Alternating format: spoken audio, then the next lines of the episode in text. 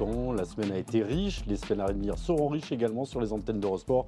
Regardez le menu, menu gastronomique aujourd'hui. Entrée arc-en-ciel. On va revenir bien sûr sur le sacre de Remco Evenepoel, cette cavalcade en solitaire. On s'y attendait, il l'a fait. Notre plat principal, un, bon bœuf bourguignon. Et oui, il est, il bourguignon, il est de Nevers, vous le connaissez, c'est l'un des meilleurs grégarios du, peloton international. Il est français, il court pour la Trek Segafredo. C'est Julien Bernard qui sera notre invité dans le bistrot du vélo dans quelques secondes. Et on parlera avec lui de la Velta, notre dessert, Mats les, les de Mats Pedersen. Il a été incroyable, Mats Pedersen.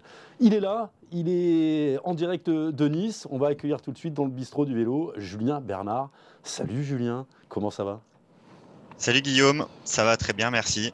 Un grand plaisir de, te recevoir. Tu connais bien la maison. Quand tu étais gamin, tu avais quoi 15-16 ans? Tu... J'ai des souvenirs de toi avec euh, un vélo sur la moquette d'Eurosport. C'est vrai ça hein? Ouais, j'ai envie de dire euh, ouais, 10 ans même, hein, à peu près. 10 ans? Tu viens de me mettre un sacré coup de vieux. Parce que l'âge de, ma fille. J'en prends, un sacré aussi. Hein. On va regarder un petit peu ton, bah, ton palmarès. Euh, palmarès assez important. Ça fait déjà 8 ans que tu es professionnel dans cette équipe Trek Segafredo. Tu as remporté une étape sur le Tour des Alpes-Maritimes. C'était en 2020. Tu as terminé 30e du, Tour de France. 8 grands tours. 8 grands tours terminés. Cette année, c'était la, Vuelta.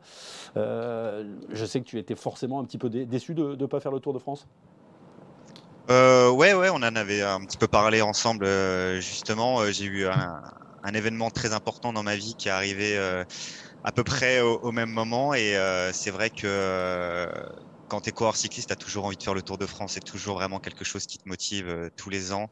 Et c'est vrai que cette année, j'ai eu la naissance de, de, mon fils qui est arrivé début juin, qui a euh, comment dire, perturbé un petit peu la préparation, forcément, euh, perturbé dans le bon sens, j'ai envie de dire.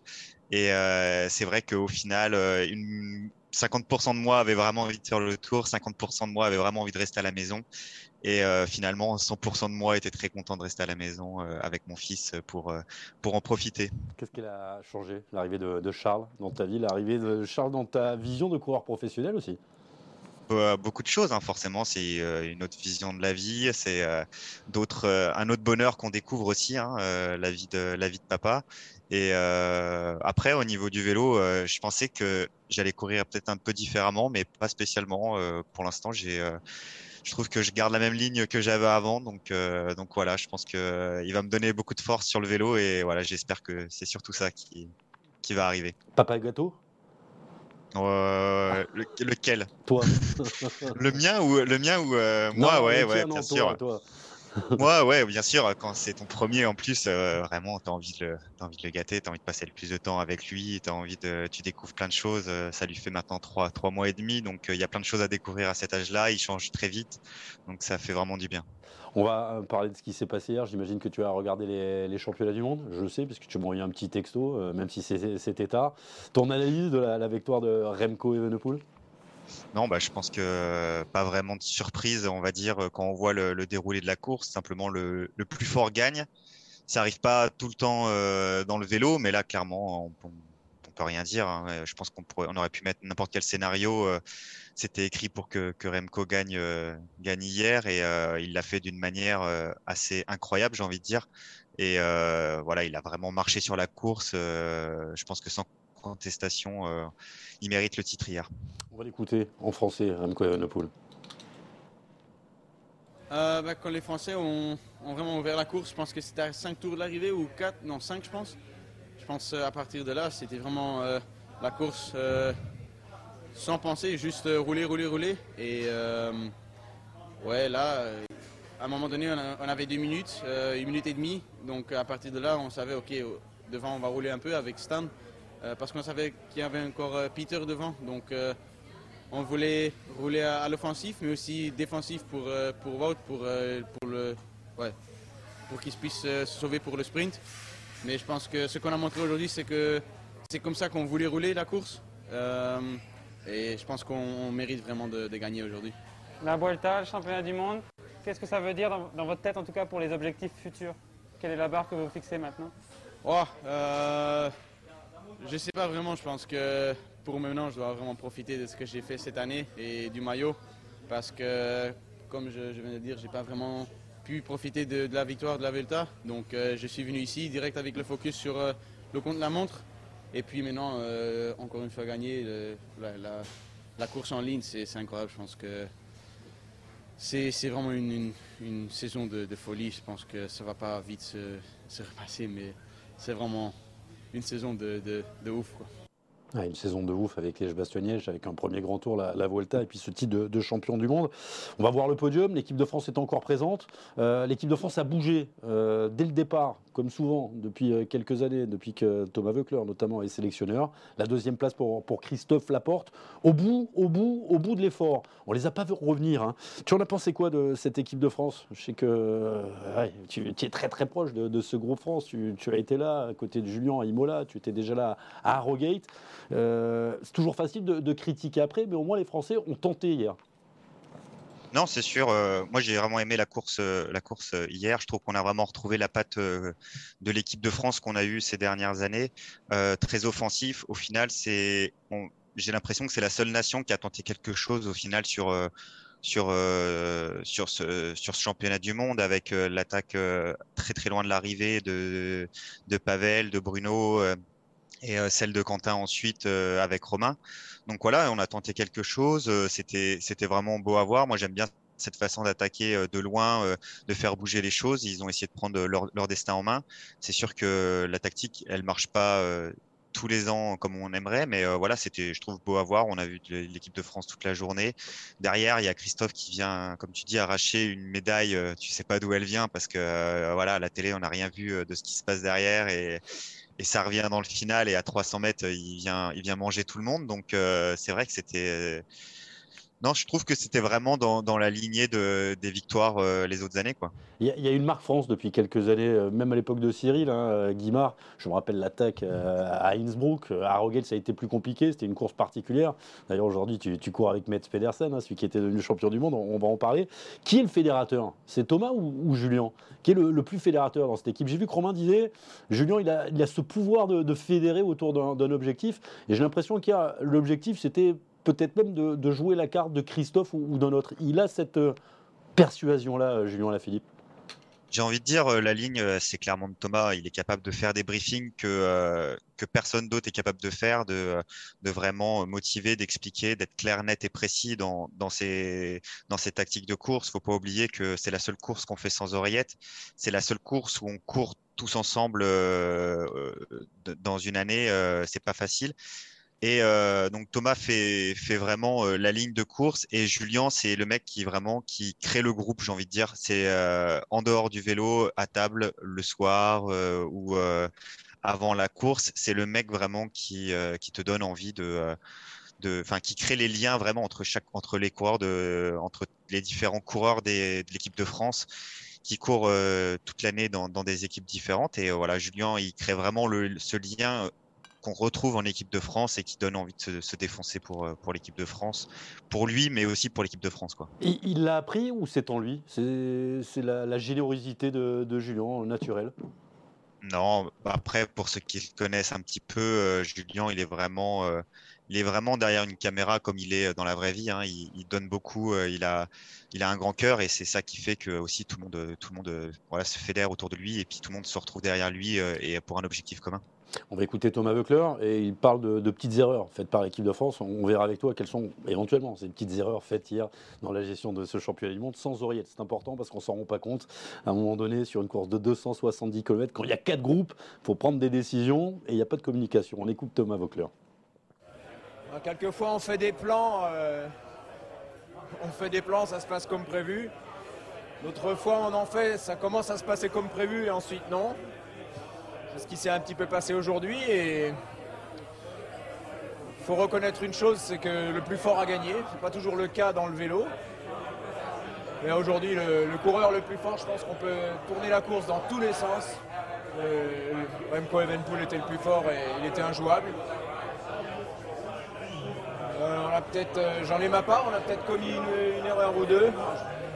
Les gars ont été admirables parce qu'ils y ont cru jusqu'au bout, là où moi-même que je pensais être très franc, je pensais que que c'était foutu, qu'on allait, bah, qu'on allait même pas ramener un top, euh, un top 8, top 5 et, ils, ont, ils y ont cru jusqu'au bout, jusqu'au bout, jusqu'au bout pour, euh, pour avoir cet état, cet état d'esprit collectif qui, bah, qui va chercher la, deuxième place, qui est la, la, la place derrière l'intouchable Remco Evenpool, à qui il faut rendre hommage aujourd'hui. Mais je tiens à rendre hommage euh, vraiment à, mes coureurs, d'y avoir toujours cru. Quand moi-même, je pensais que c'était complètement perdu ouais, pour ramener quelque chose. On est juste après la course hein, au micro d'Antoine Pouvin. On sent que le gars a vécu son truc. Hein. Il est aussi fatigué que les coureurs. Il dit on a fait une erreur ou deux. Est-ce que tu as eu des, des erreurs? Euh, C'est facile hein, de refaire les, les, choses après. Ouais, voilà, c'est ce que j'allais dire. Après la course, on, on, pointe toujours des erreurs. Euh, comme je dis souvent, c'est c'est très facile de pointer les erreurs après la course, mais c'est très très dur de, de, de, poser une tactique avant la course et qu'elle se passe plus ou moins comme, euh, comme on l'espère. Je pense que Thomas, j'ai pas entendu l'interview, mais je pense que Thomas euh, regrette peut-être un petit peu le fait que le, ce groupe de comptes qui sort avec euh, quand Quentin attaque soit si gros. Je pense dans un premier temps et dans un deuxième temps euh, avec Remco. Après, fallait, c'était sûr que Remco allait bouger de loin, ça c'était sûr, euh, et qu'ils allaient prendre le pari que, que Van Aert attende. Pogacar a attendu, Julien a attendu. Je pense que les, les principaux leaders de l'équipe de France ont aussi attendu. Et, euh, et en finale, le, le gros leader euh, qui, qui, a bougé, c'est Remco. Mais Remco, on sait qu'il est capable de faire des, des numéros de loin. Et euh, c'est vrai qu'avec deux minutes d'avance, euh, c'était c'était pas course gagnée parce que justement c'est deux minutes d'avance. Ouais, mais on lui donne quand même deux minutes à Remco. Et à un moment donné, on ne va pas donner les noms, mais on voit quand même quelques Français qui collaborent dans le groupe Remco avec les Belges. Est-ce que là, on doit collaborer ou peut-être arrêter de bouger pour obliger derrière les autres à, à réagir? Le problème, c'est que tu l'as dit, Wout van Aert, il va pas réagir. Pogachar, il n'a pas l'équipe pour le faire. On a vu que les Néerlandais, à partir du moment où Mathieu Van Poel n'est plus là, ils sont un petit peu perdus. Les grands Bretons, je les ai trouvés largement en dessous. Il n'y a pas beaucoup de manœuvres derrière pour rouler. Non, non, c'est pour ça, euh, je dis, ce, gros groupe qui a amené beaucoup de nations euh, à l'avant, des, des, nations fortes, l'Italie aussi, euh, avec, avec Rota ou, ou d'autres coureurs, ça a fait que la course s'est complètement annihilée, on va dire, derrière, qu'il n'y a pas eu de, de deuxième course comme des fois il peut y avoir parce qu'une grosse, grosse nation a été piégée. Et, euh, et, voilà. Et sur un circuit comme ça où la bosse était très important et que ensuite c'était vraiment une, une transition, on va dire, jusqu'à la bosse, euh, jusqu'au à la bosse du, du tour prochain. C'était, euh, ça prend beaucoup de temps quand il n'y a pas de course euh, sur une sur du plat. Euh, L'écart peut grandir vraiment très très rapidement. C'est ce qui s'est passé. Après, je pense que les Français, ils ont appliqué tout simplement le, ce, qui, ce, qui avait, ce qui avait été dit au briefing, c'est-à-dire que on attaque, on roule dans un groupe de contre. Euh, généralement, je sais que en équipe de France, on met deux postes où euh, on essaie de communiquer sur les euh, sur les euh, au niveau des ravitaillements avec des, des grandes pancartes. Euh, je pense que l'information a quand même dû être passée assez rapidement pour pour essayer d'établir la stratégie. Euh, on va revoir quelques images de, toi en équipe de France. C'était en, en, 2019. Il y avait une question, là, vous êtes très très nombreux. Tu parlais du, brief de, Thomas Voeckler. Qu'est-ce qu'il y a de différent entre un brief de championnat du monde et un brief quotidien dans, dans vos équipes? Toi, c'est la, la Trek Segafredo c'est difficile à dire. Euh, Thomas, il met une émotion euh, dans, dans les paroles. Il, en fait, tu, tu vis déjà, tu as l'impression de vivre la course déjà au briefing. Euh, Thomas, c'est quelqu'un qui est très proche des coureurs. Il arrive vraiment à s'immiscer, on va dire, dans, dans, le groupe et faire pas faire comme si on a les coureurs d'un côté et le DS de l'autre. Thomas, tu as l'impression qu'il fait partie du groupe. Tu as presque l'impression qu'il va prendre le vélo le lendemain avec toi et qu'il va être, qui va être, euh, qui va être avec toi sur le vélo euh, dans le peloton. Donc, je trouve que c'est ça qui fait, qui fait assez bien. Et, euh, et c'est moi, c'est ce que j'ai vraiment beaucoup aimé les, les années où j'ai fait, où j'ai été en équipe de France. Euh, je pense que c'est ce qu'il a continué à faire, euh, à faire hier.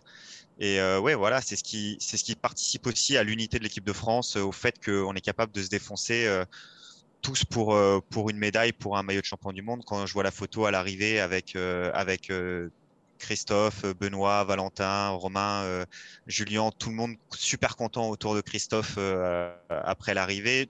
Voilà, c'est ça, ça, que ça veut dire. Euh, c'est important pour vous. On s'en rend pas compte, mais toi en plus tu vis, euh, enfin tu vis euh, ouais. entre Nice et la Bourgogne, mais tu es dans une équipe américaine de, depuis le départ. Hein. Euh, les équipes françaises n'ont pas forcément ouvert la porte, on, on en reparlera. Mais là, ce, ce, petit groupe que vous avez créé, qu'on sent soudé d'ailleurs en, en, équipe de France, c'est quelque chose que vous voulez cultiver? Ouais, moi ça me fait plaisir quand je vois ça, cette photo-là après la ligne, ça montre vraiment l'esprit du groupe. Et c'est quelque chose d'important. Je trouve que c'est quelque chose qu'on a, qu'on a bien en France on, crée, on a créé ce groupe France euh, qui marche, euh, qui marche plutôt bien, forcément, avec euh, les, deux titres de Julien. Mais au-delà de ça, c'est aussi des coureurs, quand tu les croises toute l'année dans le peloton, tu parles avec eux, tu connais leur vie, tu, tu, tu connais, tu, ouais, tu connais vraiment ce qui se passe autour, pas seulement leur, leur vie de coureur. Donc voilà, c'est avant, avant tout, c'est aussi des copains aussi. Des copains aussi. On est en train de revoir ce, podium. Il y a beaucoup de monde hein, qui est là. Je salue Ryan, je salue Nicolas, Alain, Clément. Vous êtes 200 dans, le bistrot. Il y avait une question, alors pas forcément pour toi, mais tu l'as abordée, donc je vais tenter d'y répondre. Euh, je la retrouve pas. C'est Denis. Je comprends pas. C'est possible d'avoir une réalisation aussi pourrie? C'est vrai qu'on a vu des baleines. Hier, on a vu des baleines, on a vu des surfeurs, euh, on a vu des piscines, on n'a pas vu trop d'eau. Alors, il faut quand même expliquer que la réalisation est faite normalement hein, par le, pays hôte. Est-ce qu'on a la culture des courses vélo autant qu'en Europe, en Australie? Je suis pas sûr. Euh, je suis pas sûr. Il y a le Tour en Under.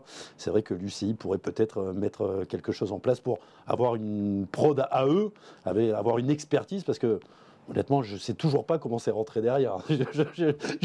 j'attends, ils sont dans l'avion, donc j'attends pour filer des coups de fil à Thomas, à, tout le monde, mais on ne sait pas qui a roulé derrière. On les voit arriver. J'ai vu une interview, Christophe dit dans le dernier tour, on est rentré à une vitesse, mais on ne sait pas qui. Tu, as eu des infos, toi hmm, pas spécialement. Euh, non, ouais, j'ai eu Quentin. Alors ouais, j'ai vraiment eu Quentin juste après, 20 euh, minutes après la ligne d'arrivée, je pense.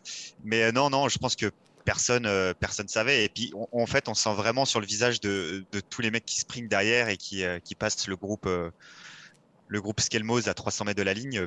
Personne ça se voit que personne sait pour quelle place ils arrivent quoi. Donc il y a aucune émotion. Tout le monde est un petit peu perdu. Tout le monde cherche tout le monde du regard. Et, et c'est ça devait être sympa quand même d'apprendre que, que tu es deuxième et troisième une fois une fois la ligne passée. Mais un peu comme, euh, comme Van Vluten quand elle gagne, elle, elle est même pas au courant, j'ai l'impression qu'elle gagne. Euh, ça compense derrière, avec la fois où elle croyait avoir gagné et elle n'était pas au courant, ça c'était aux Jeux Olympiques. Ouais, c'est vrai aussi. Ouais.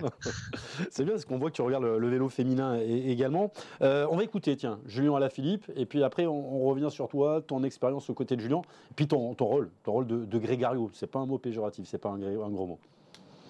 Bah, ça s'est plutôt bien passé, on, était, on s'est toujours retrouvé dans une bonne situation et on a respecté le, plan à la lettre en créant du mouvement déjà dans, le premier euh, passage au Monkera. Et, après sur le circuit, toujours bien, bien placé. Et, voilà, toujours des mecs devant. je ne savais pas qu'on allait rentrer pour, jouer le podium avec Christophe. Je viens de l'apprendre, enfin je l'ai appris en passant la ligne qu'il avait fait deuxième, donc euh, super content. c'est bien aussi pour Remco. Il a fait une saison incroyable et euh, aujourd'hui l'équipe de France aussi a fait une très belle course je suis, vraiment content pour, euh, la deuxième place de, Christophe. Pour vous personnellement et physiquement, on sait que vous n'étiez pas à 100%. Comment ça s'est passé et euh, comment a été l'évolution de vos ambitions durant la course? Bah, Ça s'est bien passé, je suis content de, la course qu'on a fait. Euh, j'ai essayé d'aider les mecs au mieux. Et ouais, Christophe était vraiment notre carte au sprint et voilà, il l'a prouvé, il fait deux c'est quand même chouette de, faire un podium sur un mondial. On a de la chance de le connaître tous les deux, le, Loulou. Il est toujours heureux, même quand il perd en maillot de champion du monde. Est-ce que tu crois que quelque part, il était euh, soulagé euh, après ce championnat du monde d'avoir laissé ce, maillot partir? Il ne l'a pas laissé partir, hein, bien entendu. Je pense qu'il aurait pu le prendre une troisième fois, il l'aurait pris. Mais voilà. Euh, il disait Je vais redevenir en coureur comme les autres. Il y aura quand même des petits liserés. Mais c'est un poids pour Julien. On l'a senti ces derniers mois. Ouais, c'est sûr que je pense que c'était un poids. Après, n'importe quel coureur qui a été champion du monde, euh, je pense, a, senti la pression, euh, la, pression l'année d'après avec le maillot. Euh, je pense que Pedersen, ça lui arrivé un petit peu, un petit peu la même chose. oui, Julien, il est toujours content, il est toujours heureux. J'ai toujours cette image de de, du Tour de France 2019 quand, quand la grêle nous a arrêtés à, à Val d'Isère, qu'il venait de perdre, il venait de perdre le maillot, euh, le maillot jaune et euh, il faisait la fête avec euh, les supporters sur le bord de la route. Euh, enfin, je, je, veux dire, ça a toujours été quelque chose d'incroyable chez, chez Julien, la défaite ou la victoire. Ça a toujours été quelqu'un qui, qui vraiment a la, a, la, positive attitude, j'ai envie de dire. Il a, besoin de cet amour du public, hein, Julien. Ouais, je pense aussi. Ouais, euh, Julien, il a besoin, il a besoin de tout ça. Il a besoin de l'amour du public, aussi de l'amour de ses équipiers, je pense aussi. Et, euh, et, tout le monde, tout le monde lui rend parce que c'est vraiment quelqu'un avec un grand cœur. Euh, justement, équipier, Grégario, tu es un, équipier. tu es capable de, faire de, bons classements généraux, on l'a vu, 30e hein, du Tour de France. Ça paraît anecdotique, mais ça veut dire que tu es bon sur, sur tous les terrains. Ça te dérange pas de n'être qu'un équipier? Il y a une noblesse dans ça? Non, non, non, ça me dérange pas parce que, comme j'ai souvent dit, une fois que j'ai trouvé ma place vraiment dans, l'équipe euh, Trek Segafredo, euh, être euh, équipier et un, je pense, un bon équipier. Ça m'a aussi permis, euh, ça m'a aussi ouvert des belles portes. Le Tour de France euh, à trois reprises, ça m'a aussi ouvert euh, du coup l'équipe de France aussi, je pense. C'est aussi grâce à ça que, que j'ai été en équipe de France. C'est pas parce que j'étais un, un, coureur capable de gagner des courses, mais j'étais incapable de faire un coureur capable de faire très très bien mon, mon boulot d'équipier. Et je pense que voilà, je peux, je suis très fier d'avoir fait toutes ces courses là, de d'avoir participé, d'être rentré dans un groupe, que ce soit avec Trek Fredo et des, leaders qui étaient vraiment incroyables. J'ai fait des, grands tours avec des, leaders qui étaient vraiment euh, exceptionnels, euh, comme Contador, et, euh, et, gagner le titre du coup de, champion du monde avec Julien à Imola. C'est des choses qui, ont été ouvertes grâce au fait que je sois un grégario, comme on dit. Il y a des coureurs français ou d'autres, enfin en tout cas moi c'est mon avis, qui devraient peut-être se dire tiens pourquoi ne pas être grégario finalement? Euh, alors qu'on ne gagne pas de course. Des fois, la, vie est, peut-être plus simple et plus riche. Tu l'as dit, il y a eu Contador, il y a eu Cancela, Richie Porte euh, aussi. Tu as, quand même euh, couru avec Richie. Je pense que voilà, ce sont des, choses qui, comptent dans une ligne. Mats Pedersen, tu me disais, ce gars, il est juste incroyable. pendant la Vuelta, voilà, il nous disait, on va y aller. quatre jours avant, quatre jours avant la, 19e étape, c'était pas prévu, mais Sébastien Petit va nous retrouver cette image quand il gagne avec son maillot vert. Il vous a dit, les gars, je gagne. Euh, il suffit juste vous me placer et, je gagne. J'ai des jambes en ce moment, voilà. Il n'y en a pas beaucoup des, coureurs comme ça, et lui, il a passé un niveau depuis son titre de champion du monde à Harrogate. Oui, c'est sûr, euh, on oublie un petit peu trop, euh, on a oublié un peu rapidement que, que Mats, il a été champion du monde à 23 ans, très très jeune aussi, et on lui a mis toute la pression, toute la pression du monde à juste titre derrière parce qu'il était champion du monde. Et voilà, on a eu beaucoup, il a dû essuyer quand même beaucoup de critiques. Et euh, voilà, il commence à, comme il dit, euh, qu'est-ce qui s'est passé cette année? Et lui, il l'explique tout simplement. Bah, je grandis, euh, je deviens plus mûr, euh, je deviens encore plus complet. Et à la Vuelta, on, voilà, je l'ai, vu comme je l'ai jamais vu encore en, en, six ans qu'il est chez Trek. Et vraiment, c'était, un plaisir parce que on avait l'objectif, on pointait l'objectif, et la deuxième partie de la Vuelta, elle a marché tellement bien pour nous que c'était super. C'est ton tour le, plus abouti euh, dans une équipe, cette Vuelta, avec ses trois victoires d'étape, avec euh, également ce, maillot vert. Belle saison hein, sur les grands tours. Il y a eu la dizaine de jours en rose de, Juan P. Lopez. Euh, Juan Pedro Lopez, c'était sur le, Giro. Il y a eu cette victoire à Saint-Etienne de, Mats Pedersen. Je pense que du côté de la Trek Segafredo, la saison des grands tours est réussie. Ouais, euh, on, si on rajoute la victoire de Ciccone aussi sur le sur le Giro, on a gagné sur euh, on a gagné sur les trois grands tours. Euh, maillot blanc sur le Giro, maillot vert sur le, la Vuelta. Donc de toute façon, un grand tour, il y a tellement d'équipes qui arrivent à dominer des grands tours que du moment où tu gagnes une étape sur un grand tour, je trouve qu'il est assez réussi pour une équipe comme nous. on n'est pas une équipe qui dominons vraiment euh, les, euh, les, courses, les courses mondiales. Donc, du coup, forcément, quand on gagne une étape, ça fait déjà beaucoup de beaux moqueurs euh, sur, sur un grand tour. Ça donne vraiment une, une pointe vraiment positive sur un grand tour. Donc, gagner sur les trois grands tours avec deux maillots en plus, c'est vraiment, vraiment une bonne année pour les grands tours pour nous. Il y a une patte, Trek Segafredo, dans votre façon d'évoluer. On l'a vu sur la Vuelta, quand on part, on y va à deux, des fois on y va à trois. C'était la même chose sur le, Tour de France. Euh, tous les rôles sont définis. Il y, a, des capitaines de route, il y a leader, il y a les jeunes. C'est une équipe qui met beaucoup sur les, jeunes également. oui, c'est en parlait là il y a quelques instants, qui vient de remporter le Tour du Luxembourg. Oui, c'est ce que j'aime aussi. On est une équipe euh, assez offensive. Euh, on joue très peu euh, les classements généraux, c'est vrai. on a plus, je pense, les leaders comme on avait Richie Porte qui était capable de faire troisième du tour. Du coup, on, s'est rabattu sur les victoires d'étape. Je trouve qu'on le fait très bien. C'est des, tactiques agressives. Un peu, un peu moins, on va dire, sur la Vuelta. C'était une tactique un peu plus défensive avec un sprint massif au bout. Mais euh, voilà, on prend beaucoup de plaisir. Quand tu participes à un plan et qu'il marche, tu prends toujours beaucoup de plaisir en vélo et c'est ce qui se passe, euh, c'est ce qui se passe chez Trek. On le dit souvent dans cette émission, mais jouer un classement général, pour le coureur qui le joue et pour l'équipe, c'est souvent un gros casse-tête. Et puis surtout, ah, le bilan au bout de trois semaines, si c'est pas bon, c'est pas bon. Alors que quand on joue les étapes, tous les jours, euh, il y a une possibilité. ouais, c'est ça c'est vrai qu'on a fait une croix sur le fait d'être sixième, septième, huitième d'un d'un grand tour. Je, partage l'avis que ça soit pas, quelque chose qui euh, euh, qui pèse, on va dire. C'est pas quelque chose qui donne de l'émotion. Euh, les victoires d'étape comme on a pu avoir avec Mats et, le maillot vert, je pense que c'est plus quelque chose qui, donne des, émotions. Et puis, comme tu dis, la, la 19e étape, vraiment, quand on pose un plan 4-5 jours avant et que le plan se déroule vraiment mieux que de la façon euh, la, plus idéale que tu penses, c'est euh, c'est le top du top. Et puis derrière, tu, te sens vraiment que la victoire, il y a vraiment une partie de toi dans, cette victoire. Une partie de toi dans cette victoire. Euh, C'est beau, de toute façon, je crois que Mats Pedersen vous l'a bien rendu. Bon, il a oublié l'étape de Madrid. Là, vous êtes raté. Ouais, là, euh, à Madrid, on a, on a tout donné, mais on est tombé sur, euh, sur une équipe euh, de, de UAE et puis un Molano qui a légèrement dévié de sa trajectoire. Rien. Euh, il a fait tout en diagonale, mais rien du tout. Mais non, je pense honnêtement qu'il était que, que Molano était le plus rapide. Et, et voilà, on a fait deuxième. Bon, après, ça fait cinq places de deux, trois victoires, le maillot vert. je pense qu'on on s'en contente. Ouais, on s'en contente. Euh, Molano, qu'on annonce d'ailleurs à la Movistar la saison prochaine, c'est une petite information. Mathieu Van va pouvoir partir. Je crois même qu'il est parti hein, de l'Australie finalement. Il va s'acquitter d'une petite amende de 1500 euros. On va pas rappeler tout ce qui s'est passé. Son avocat d'ailleurs va, porter plainte. C'est même pas sûr qu'on lui rende pas. C'est 1500 euros. Malheureusement, à 27 ans, il a raté une carte pour être champion du monde. Et on sait que c'est son rêve. Le questionnaire Bistro Vélo de Julien Bernard. Ton meilleur pote dans le peloton, Julien? Bah, J'ai envie de dire Quentin Paché, ça c'est sûr, on est vraiment euh, assez, assez fusionnels tous les deux. Et, euh, mais je- fusion, d'ailleurs, vous avez bien fusionné. Regardez cette image sur la Vuelta. Vous êtes presque en fusion là. Lui, il est rappelé à côté. T'as Mats Pedersen de l'autre côté de la glissière, et toi, tu es en train d'a- d'a- d'avertir tout le monde. Vous êtes fait peur ce jour-là. Ouais, on s'est fait peur. euh, c'est jamais une image qui, qui, qui est assez cool. euh, tu tombes, tu te relèves. Je vois Quentin euh, vraiment arraché partout avec le visage en sang.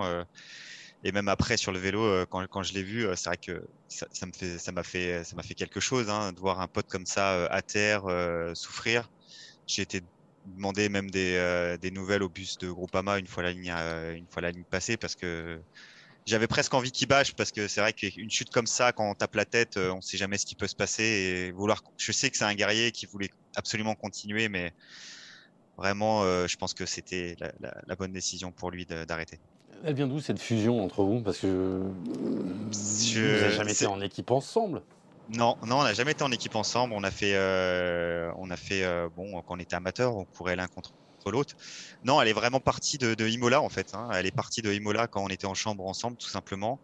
Euh, on a passé trois, quatre jours ensemble, euh, vraiment sympa. J'ai découvert euh, quelqu'un que je connaissais déjà bien, mais vraiment encore encore mieux. Et, euh, et puis voilà, après derrière, c'est des journées passées ensemble euh, dans le peloton quand c'est tranquille, parler, parler ensemble, partir en vacances ensemble. euh, Ah, vraiment, vous partez en vacances ensemble. ah ouais, on est parti en vacances ensemble. et c'est programmé donc, là pour novembre les vacances avec Quentin non. Ah non, il y a là, le on, Charles euh, maintenant. il y a, non, maintenant, il y a, il y a- il y a le bébé, donc faut que les, on peut plus faire les vacances au bout du monde de, de folie comme on faisait avant. Beau, Maintenant, on est obligé de, on est obligé de se calmer. Ouais, bah maintenant, il passera, il passera me voir à, il passera me voir à Dijon maintenant. Il passera le voir à Dijon. Ton meilleur souvenir sur le vélo, Julien? Ah, j'ai quand même envie de laisser le- la victoire de, de Julien euh, au championnat du monde. euh. C'est c'est un fait historique, j'ai envie de dire. euh, ça faisait tellement longtemps qu'on attendait ça. C'est la Euh, première, hein, c'est Imola. C- Voilà, ça paraît, ça paraît tellement, euh, ça paraît tellement évident presque maintenant. Bon, on a deux fois le champion, deux fois le champion du monde et tout, mais euh, ça faisait tellement d'années qu'on attendait ça. Moi, j'ai vécu les années euh, 2007, 2008, 2009, 2010 où euh, On faisait des briefings pour faire 22. voilà, c'était. Après, c'est sûr qu'on a eu des années où on s'est rapproché. Je pense à, à Romain à Innsbruck ou euh, d'autres euh, Arnaud aussi qui, qui a dû faire quelques top 10 au, au sprint. Mais euh, sinon, euh, voilà, l'émotion que tu sais que toute la France est derrière toi, que on a la pression d'une nation derrière toi et de le réaliser. Et tu sais que les gens l'attendent ce moment-là. Faire partie de cette équipe-là, le l'esprit qu'il y a eu autour de cette victoire-là, j'étais- c'était vraiment, je pense, une émotion qui est qui pourra pas être battue. T'as t'as la montre? J'ai la montre. Elle est là? Tu la portes pas? Tu la portes pas? Ouais, Comme ça. On, la- Alors on n'a pas le droit de la voir. Faut raconter, Non, c'est Julien, c'est Julien qui a fait cadeau à chacun de ses équipiers Voilà. d'une montre. Ça se fait Il nous beaucoup a fait- en, ouais, NBA, voilà, il nous a fait, euh. Il nous a fait un joli cadeau euh, avec notre nom derrière. C'était La date, Imola et tout quoi. voilà, très classe de sa part, mais pas, pas étonné euh, de, de Julien. Ton premier coup de pédale, Julien? On a perdu Julien, j'ai l'impression. Hop, il se réveille. C'est bon C'est bon, c'est bon, on t'entend. Ah, désolé. Pas de problème. Ton, ton premier coup de pédale, disais-je. Mon premier coup de pédale, euh, oh, c'est compliqué. euh, je pense que j'ai dû faire euh, quelques tours de roue avec mon père, à mon avis. Euh, je serais... C'est pas arrivé très très souvent, honnêtement. Mais oui, ça doit être, ça doit être avec mon père. Je pense. Ouais, ça, ça devait être avec papa. T'étais plus football hein, quand tu venais à Eurosport. Ton père, on va en parler, Jean-François Bernard, on va pas refaire le, le palmarès. Euh, Il y a un superbe reportage, je vous invite à, à le voir, c'est chez nos copains de Canal. En plus, ce sont deux anciens d'Eurosport, Olivier Dacour et Marc Sauvorel qui l'ont fait, tu l'as peut-être vu, ça s'appelle Papa. Euh, c'était quoi, Jean-François Bernard? C'était quel papa? C'était un frein? C'était euh, une envie de, de lui prouver, de dépasser? Euh, Quel rapport? Tu vois, c'est pas toujours facile d'avoir un, un papa aussi brillant dans, dans son sport et d'embrasser la même carrière. Non, ce qui est sûr, c'est que ça n'a pas été, euh, ça, pas été un frein. Ça l'a été au début parce qu'il voulait vraiment pas que je fasse, euh, je fasse du vélo. L'histoire, euh, je, je l'ai raconté beaucoup de fois. euh, il avait vraiment pas envie que, que je fasse du vélo. Il avait pr- préféré que je fasse autre, autre, euh, un autre sport. Donc, quand j'ai arrêté le foot et que je lui ai dit que je, que je voulais faire du vélo, ça a été une petite lutte. Euh, mais au final, j'ai eu gain de cause. Euh, il a décidé un petit peu de, de m'avoir, on va dire. Il a décidé de m'acheter un vélo et de me mettre sur une course directement sans entraînement. Euh, bien sûr, voilà, bien sûr, c'était un, c'était un cauchemar cette course-là. j'ai pris, euh, j'ai pris trois tours. euh, et voilà, j'avais aucune notion de, de vélo vraiment, à part, mis à part ce que j'avais regardé à la télé. Et, euh, et mais voilà, j'ai continué. J'ai mentalement, j'ai été fort, on va dire. J'ai vraiment continué. J'ai fait ce que je voulais. Je me suis retrouvé avec des copains euh, dans, dans les écoles de vélo euh, à Varennes-Vauzelles et puis euh, voilà, j'ai continué. j'ai continué tout le long jusqu'à jusqu'à passer professionnel. Il est fier de toi, il doit te le dire. C'est quelqu'un de très pudique. Jeff, Ouais. on a vu une photo là, grâce à nos amis de Direct Vélo. Je pense que c'est quand tu gagnes au Faron, cette photo où il, il- il t'embrasse au sommet. Il y avait, il y avait beaucoup d'émotions. Tu as parlé de, de l'image de, de Imola, mais là, je pense aussi que voilà, une victoire. Bien sûr, tu es coureur pro, bien sûr, il est fier de ça, mais, une victoire, ça a dû le toucher en plus, le Mont Faron, pour, un grimpeur comme lui. Ouais, non, le Montfaron, c'était euh, c'était un souvenir euh, incroyable pour moi. Comme je dis, j'ai pas non plus beaucoup euh, beaucoup d'opportunités de, gagner, de gagner celle-ci. Euh, elle fait souffler un petit peu. On se dit bon, on- ça fait une victoire déjà dans la musette, euh, c'est déjà c'est déjà ça. Et euh, voilà, une belle victoire comme au- comme au Faron. euh, C'est vrai que ça, il y, avait un signe derrière tout ça, et c'est vrai que c'était bien sûr un, un- un super souvenir aussi pour pour moi dans ma carrière de, de cycliste. Ton idole de jeunesse, Julien? Euh, J'ai envie de dire euh, Frank Schleck. Ouais, c'est pas. euh, J'étais pas Bah, trop. Tu m'as pas, euh, pas bluffé là. Tu, Ouais.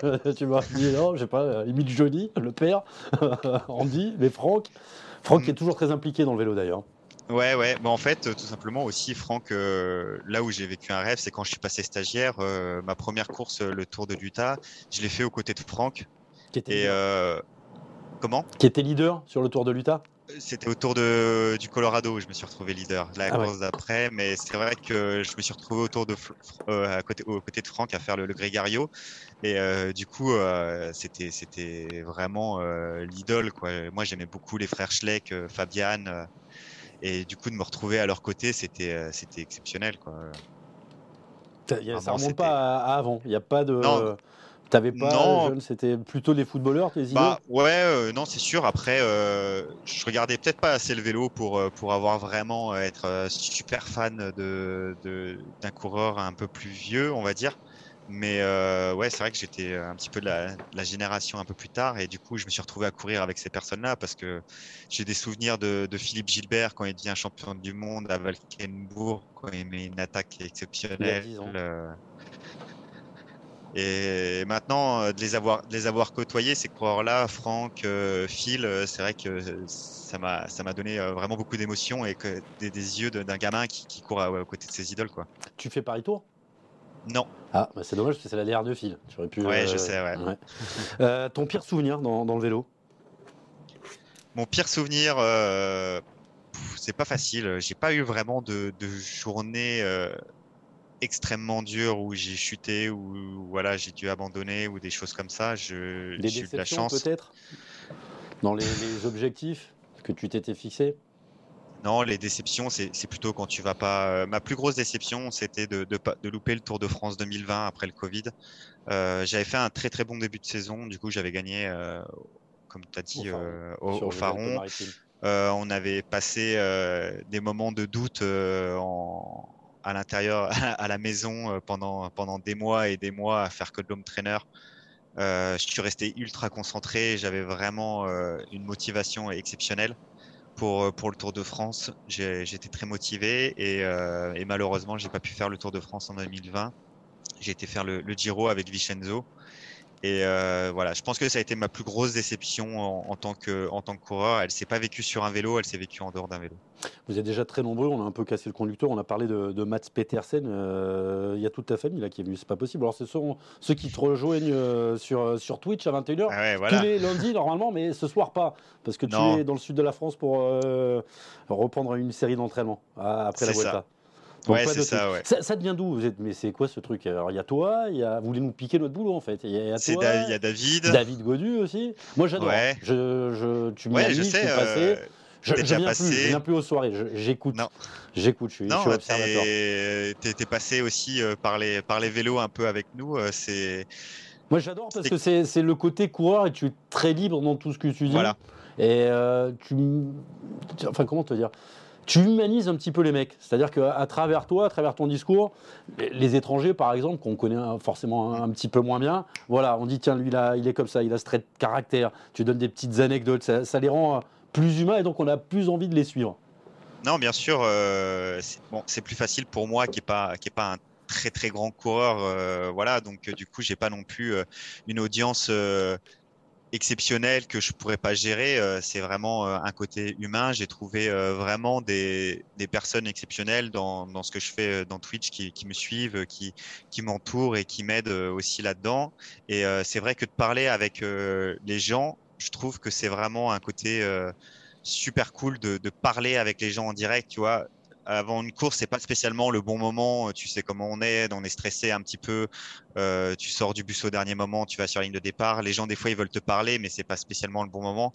Là, j'ouvre, on va dire, ma porte de coureur euh, professionnel pendant euh, deux heures, des fois même trois heures. Je vois même pas le temps passer avec avec eux. Et, et, je passe un bon moment. Quoi. Je parle vélo avec avec des gens qui sont passionnés, des gens qui qui ont une positivité dans leurs paroles qui est, qui est assez exceptionnelle. Aussi.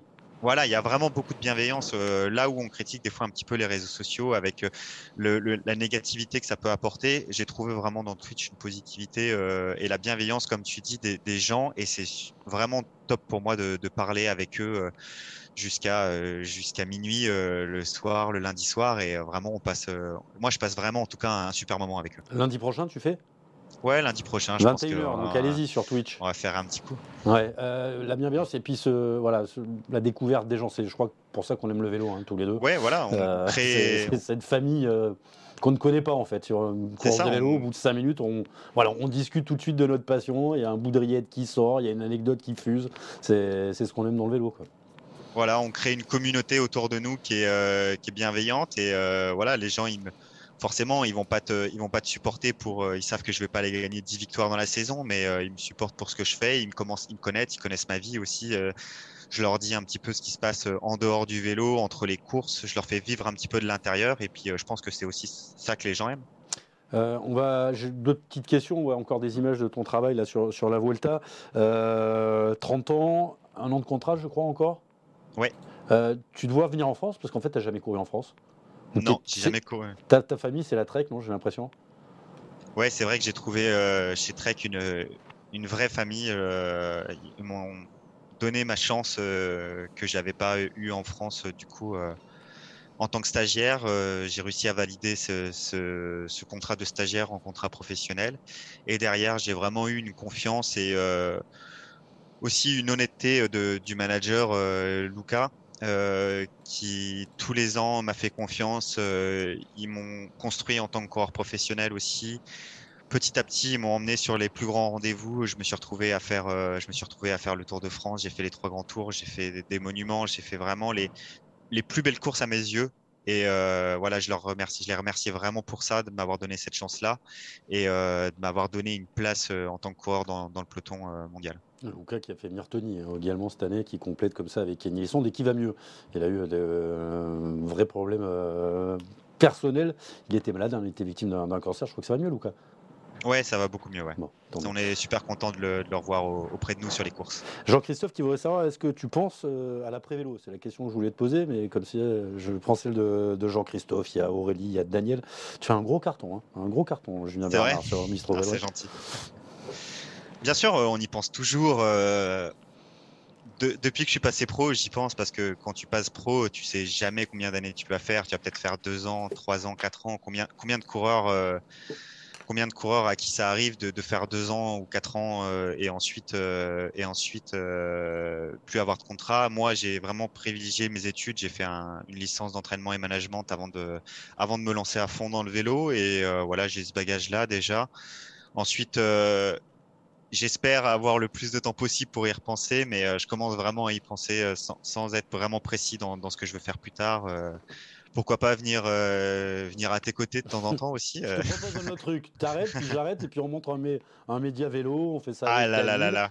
On monte une chaîne vélo. Ah, c'est facile t'es trop jeune pour arrêter, toi. Ouais, ça passe. Ça passe, c'est que ma fille a ton âge. Hein. Ouais, je suis sais, plus jeune je que sais. ton père, j'ai eu jeune, mais. Ouais, ouais.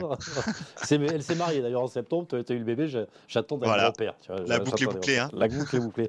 Tu as une dernière photo pour parler d'un mec qui a forcément dû te marquer. Euh, il a une aura particulière. On parlait de la Vuelta.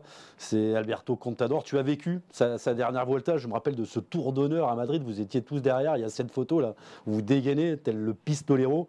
Et qu'est-ce qui te laisse comme souvenir, euh, Alberto Contador?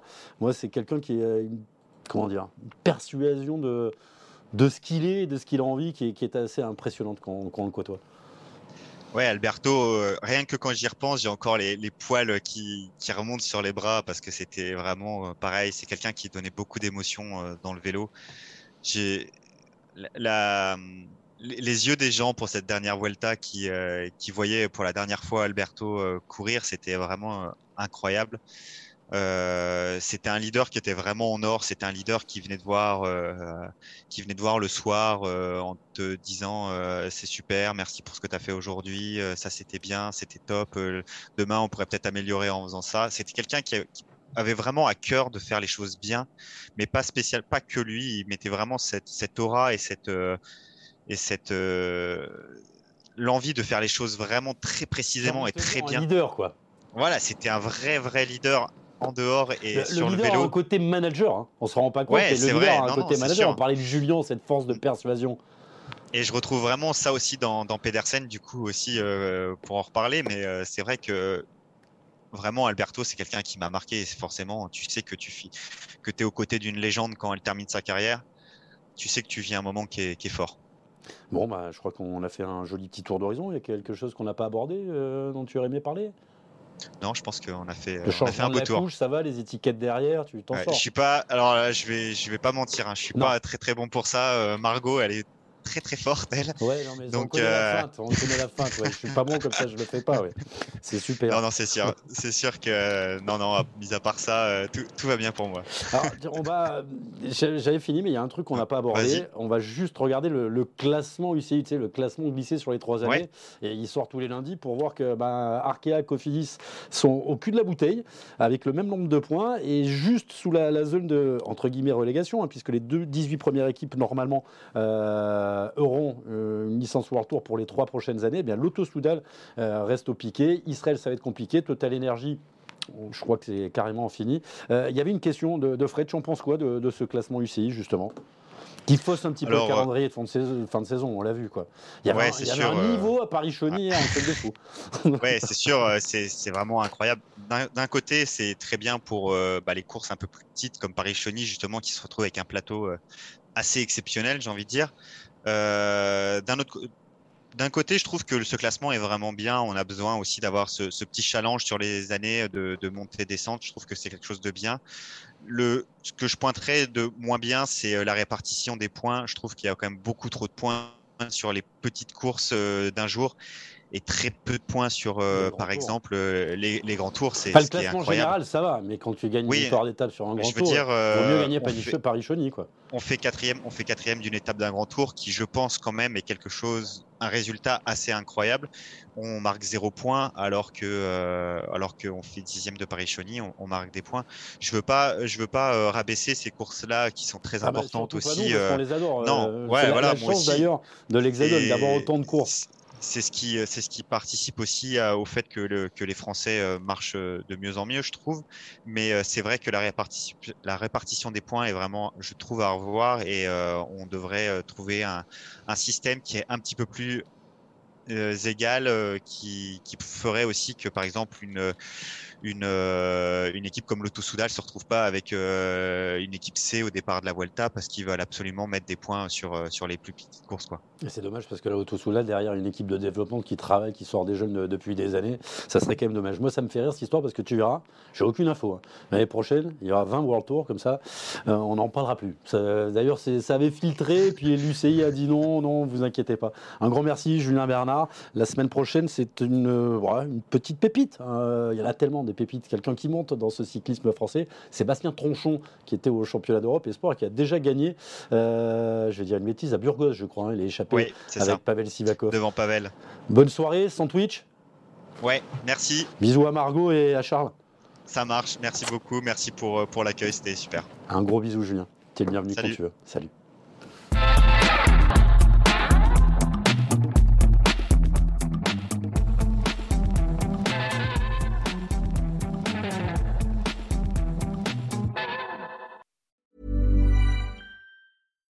When you make decisions for your company, you look for the no-brainers. And if you have a lot of mailing to do, stamps.com is the ultimate no-brainer. It streamlines your processes to make your business more efficient, which makes you less busy. Mail checks, invoices, legal documents, and everything you need to keep your business running with stamps.com. Seamlessly connect with every major marketplace and shopping cart Schedule package pickups and see your cheapest and fastest shipping options from different carriers with rates up to 89% off USPS and UPS rates. And with the stamps.com mobile app, you can take care of mailing and shipping wherever you are. Make the same no-brainer decision as over 1 million other businesses with stamps.com. Sign up with code program for a 4-week trial plus free postage and a free digital scale. No long-term commitments or contracts. That's stamps.com. Code program.